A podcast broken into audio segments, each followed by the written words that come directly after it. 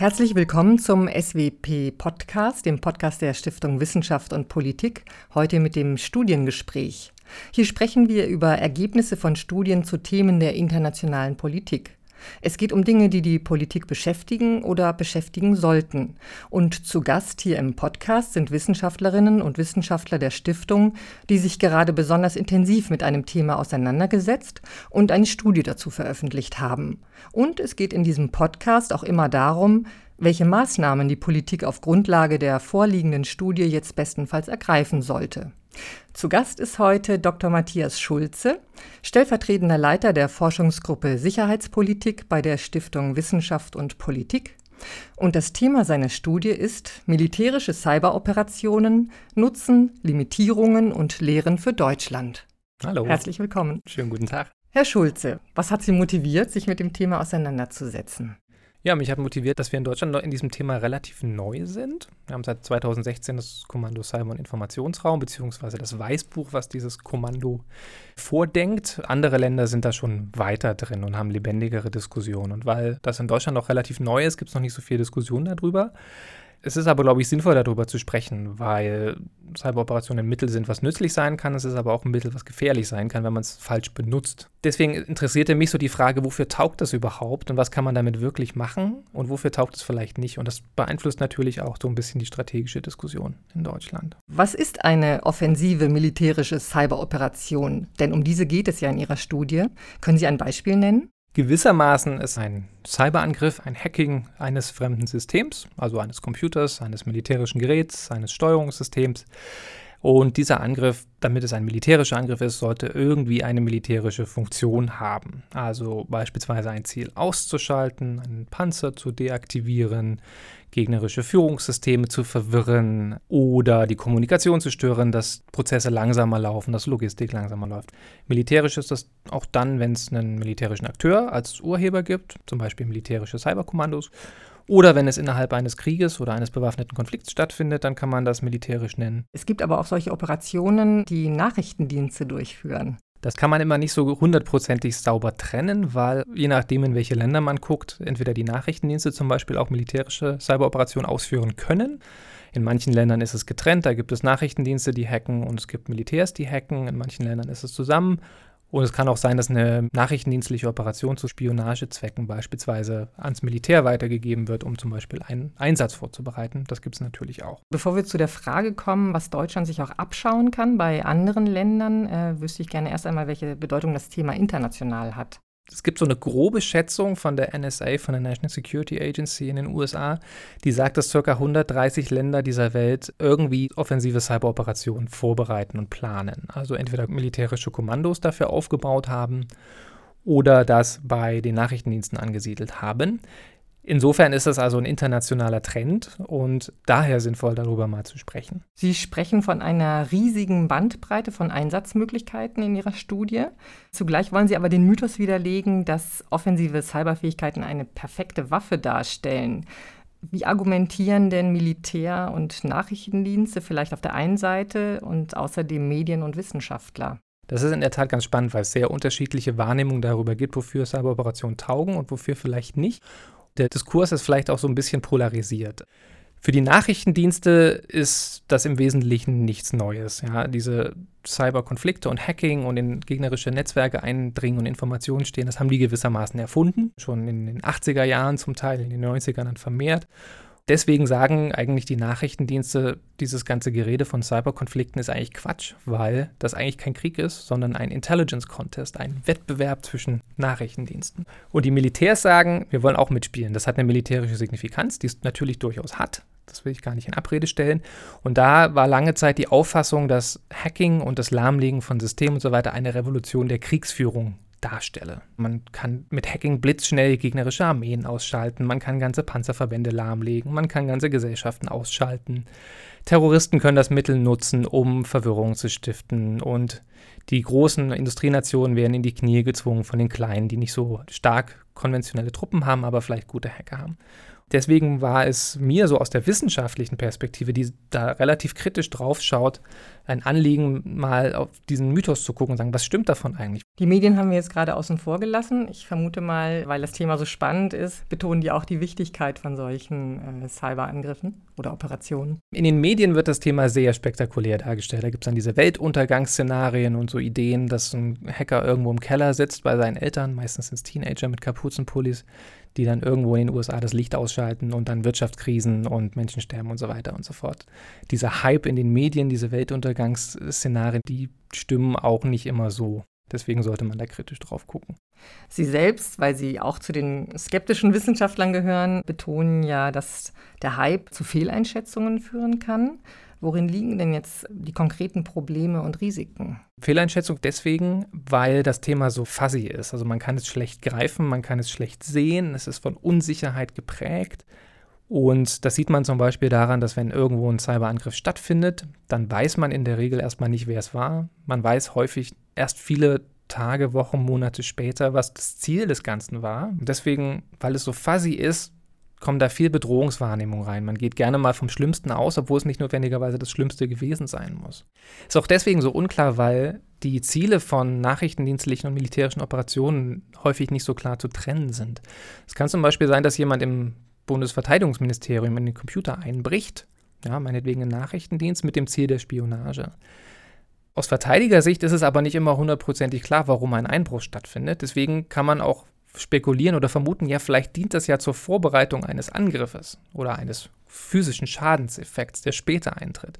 Das heißt, eigentlich eine recht harmlose Spionageoperation, die dauernd stattfindet, immerzu, kann als etwas Schlimmeres interpretiert werden. Können Sie vielleicht mal ein Beispiel nennen von äh, so einem konkreten Fall, wo es auch zu so Missverständnissen gekommen ist? 2015 gab es einen Vorfall, wo der französische TV-Sender TV5 Monde gehackt wurde und da haben die Hacker so getan, als wären sie ein Cyber-Caliphate, also ein Cyber-Kalifat. Das war die Zeit, wo die Terrorangriffe des Islamischen Staates in Europa sehr stark waren und dann dachten alle, okay, der IS hat den TV-Sender gehackt.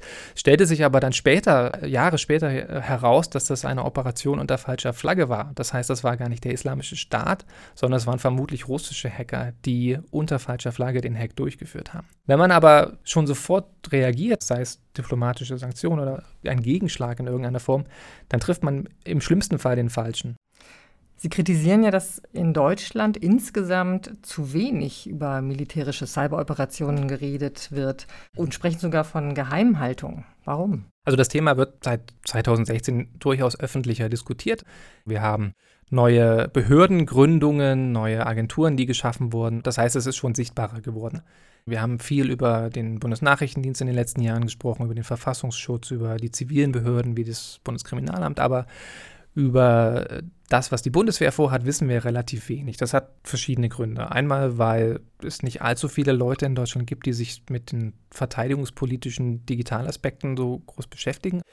Ein anderer Aspekt ist, dass man sich natürlich auch nicht in die Karten gucken lassen will. Das ist eine Sorge bei allen Cyberakteuren, dass die natürlich nicht wollen, dass andere Konkurrenten, andere Staaten wissen, was die vorhaben, was deren Fähigkeitenniveau ist und so weiter und so fort. Deswegen ist in dem gesamten Feld so ein inhärenter Trend zu Geheimhaltung drin. Und der steht natürlich ein bisschen im Widerspruch zu Transparenzanforderungen, die eine Zivilgesellschaft zum Beispiel hat. Sie haben in der Studie verschiedene Typen von Operationen herausgearbeitet, die strategisch, operativ oder taktisch eingesetzt werden können. Was kann man sich darunter vorstellen? In der militärischen Theorie hat man so ein Konzept entwickelt, das nennt sich die drei Ebenen des Krieges. Die strategische, die operative, die taktische Ebene. Und das ist eigentlich ein ganz charmanter Mechanismus, um Cyberangriffe zu ordnen. Und wenn man das macht, dann sind strategische Cyberangriffe diejenigen, die darauf abzielen, das Kosten-Nutzen-Kalkül von Staaten zu verändern. Also etwas zu tun, etwas zu lassen, einen anderen anzugreifen, einen anderen nicht anzugreifen damit man dieses Zwangspotenzial sozusagen entfaltet, das ist das Ziel der Übung, Druck auszuüben, dass andere Akteure etwas tun oder lassen, richten sich diese Cyberoperationen in der Regel auf Gesellschaften oder auf Ziele, die einen besonders schmerzhaften Charakter haben. Können Sie vielleicht mal ein Beispiel nennen, welche dieser Operationen oder welche der drei genannten Ebenen andere Länder bereits militärisch nutzen?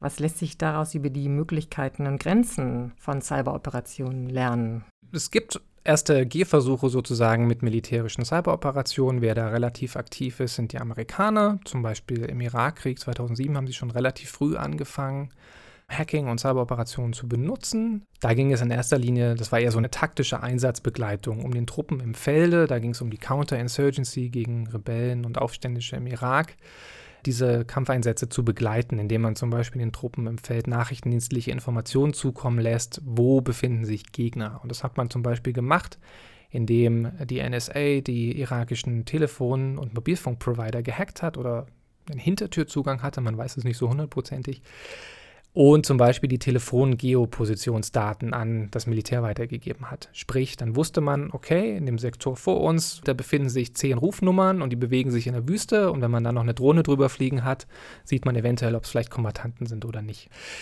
Das andere berühmte Beispiel ist Operation Orchard. Das haben die Israelis gemacht. Und zwar haben die israelischen Hacker eine Radaranlage in Syrien damals gehackt und haben die Radaranlage getäuscht, haben ein Bild vorgegaukelt, was nicht da ist. Und durch diesen Störangriff konnte die israelische Luftwaffe in das Territorium einfliegen und ein Testgelände für Atomreaktoren zerstören. Es gibt aber auch viele Hindernisse, beschreiben Sie in Ihrer Studie. Welche wären das? Ja, das Problem ist, dass das eben immer alles nicht so einfach ist. Es klingt in der Theorie gut, okay, dann schalten wir ein Radar aus und dann fliegt die Luftwaffe rein. In der Praxis ist es aber relativ komplex. Es sind so viele dynamische Faktoren, die da drin sind. Zum Beispiel haben wir überhaupt einen Zugang zu diesem Radarsystem? Es muss ja irgendeine Art Datenverbindung geben. Manchmal sind diese Systeme nicht mit dem Internet verbunden. Dann muss man irgendwie einen Zugang dahin bekommen. Dann muss man vielleicht einen Agenten einschleusen, der einen USB-Stick mit einer Schadsoftware dahin bringt. Der Cyberangriff ist eine Schadsoftware in den meisten Fällen und die muss auf einen Computer kommen. Ein anderes operatives Hindernis ist, woher weiß ich eigentlich, welche Software auf diesem Radar läuft? Cyberangriffe sind zielabhängig. Das heißt, sie müssen auf Ziele maßgeschneidert werden. Das ist ein krasser Gegensatz zu anderen militärischen Waffen, die eigentlich zielagnostisch sind. Manchmal hat man auch noch andere Sprachen, da muss man auch noch übersetzen. Dann muss ich auch noch wissen, wie funktionieren diese Systeme eigentlich untereinander. Nur weil ich irgendwo einen Computer hacke, heißt das noch nicht, dass ich das Radar steuern kann. Da muss ich auch noch wissen, wie funktioniert eigentlich so eine Radarsteuerung. Das heißt, da ist viel, viel Wissen im Vorfeld nötig, damit das überhaupt erfolgreich ist. Und deswegen ist das alles auch sehr zeitintensiv. Das heißt, man kann das nicht aus der Hüfte schießen, sondern man muss das vorbereiten. Und so eine Daumenregel ist, je mehr Zeit ich für die Vorbereitung habe, desto höher ist die Wahrscheinlichkeit, dass ich erfolgreich bin. Und damit scheiden fast alle Situationen raus, die irgendwie zeitkritisch sind. Also irgendwie eine Krise entfaltet sich und ich habe die nicht gesehen und habe keine Vorbereitung. Und in solchen Kontexten ist es dann schwierig, Cyberangriffe zu benutzen. Zumal es ja auch schwierig ist, in Friedenszeiten schon zu beginnen, mit der Vorbereitung, weil das politisch nicht gewollt ist. Weil Cyberangriffe vorbereitet werden müssen und eben nicht in zeitkritischen Situationen so schnell verfügbar sind, machen das Staaten im Vorfeld schon. Und zwar die ganze Zeit, nämlich in Friedenszeiten. Das heißt, sie dringen gegeneinander in ihre sensiblen Netzwerke ein, Verteidigungsministerien, Auswärtige Ämter, kritische Infrastrukturbetreiber, Energie, Wasserwerke, aber auch Rüstungsunternehmen und Rüstungstechnologie allgemein um frühzeitig an Informationen zu kommen, um für den Fall eines Konfliktes irgendwann in der Zukunft schon Vorbereitungs- oder Vorlaufzeit zu haben, um dann relativ schnell eine Schadsoftware schreiben zu können. Und wenn man das global politisch betrachtet, dann erzeugt das natürlich eine Dynamik, die Unsicherheit für alle erzeugt. Weil wenn alle 130 Staaten, über die wir vorhin gesprochen haben, anfangen einander zu hacken, um Cyberoperationen und militärische Angriffe vielleicht vorzubereiten, dann erzeugt das natürlich ein enormes Unsicherheitsfeld. Nun geschehen ja solche Operationen im Verborgenen, im Geheimen. Wie war das denn für Sie, darüber zu forschen? In welche Quellen konnten Sie da schauen? Das ist in der Tat immer ein bisschen schwierig.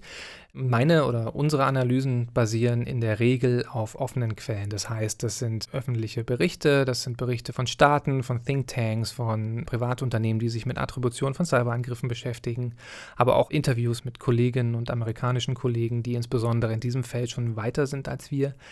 Das heißt, das sind alles offene Quellen, aber die decken natürlich immer nur einen Teil der Realität ab. Ganz einfach, weil in diesem Bereich enorm viel im Geheimen stattfindet, im Verborgenen stattfindet, wissen wir einfach massiv viel nicht. Die Analyse, die hier vorliegt, ist natürlich nur eine Bestandsaufnahme, denn das Feld ist unfassbar dynamisch. Die Staaten entwickeln sich fort, sie trainieren, sie simulieren, sie werden besser. Das heißt, was heute Einschränkungen und Hindernisse sind, müssen morgen keine Einschränkungen und Hindernisse mehr sein. Wie immer am Ende des Studiengesprächs kommen wir jetzt zu Ihrer Politikempfehlung. Deutschland ist ja für seine defensive Außenpolitik seit dem Zweiten Weltkrieg bekannt. Wie lautet Ihre Empfehlung? Sind Cyberoperationen militärisch denkbar, beziehungsweise passen sie zum spezifischen Aufgabenprofil der Bundeswehr? Denkbar sind sie auf jeden Fall. Die These, die ich versuche in der Studie zu unterbreiten, ist, dass wir darüber nachdenken sollten, welche Arten von Cyberoperationen für uns sinnvoll sind oder denkbar sind. Das hat grundrechtliche Fragen, die da dranhängen. Also zum Beispiel, dass wir nur in Verteidigungsfällen überhaupt sinnvollerweise davon sprechen sollten oder in engen mandatsgesteckten Bereichen eines Auslandseinsatzes zur Begleitung oder auch in bestimmten Fällen der Amtshilfe, bei einem Katastrophenfall zum Beispiel. Das sind so die rechtlichen Rahmenbedingungen, die das Handeln der Bundeswehr in diesem Bereich natürlich vorgeben und da ist, glaube ich, auch kein Zweifel dran.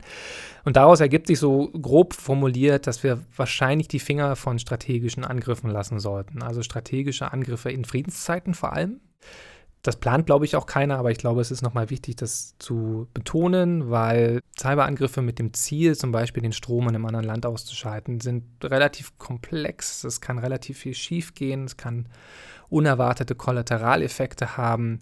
Und das ist wahrscheinlich kein sinnvoller Bereich, auch für die deutsche Politik im Allgemeinen nicht. Das andere Problem, was mit diesen strategischen Geschichten ist, ist, meistens bringen die nicht so viel. Also Staaten machen das viel, sie experimentieren damit, ja, strategisch einander Schmerzen zuzufügen oder negatives Verhalten hervorzurufen. Aber es funktioniert oft nicht. Die Erfolgsquote von so strategischen Angriffen ist nicht so die beste.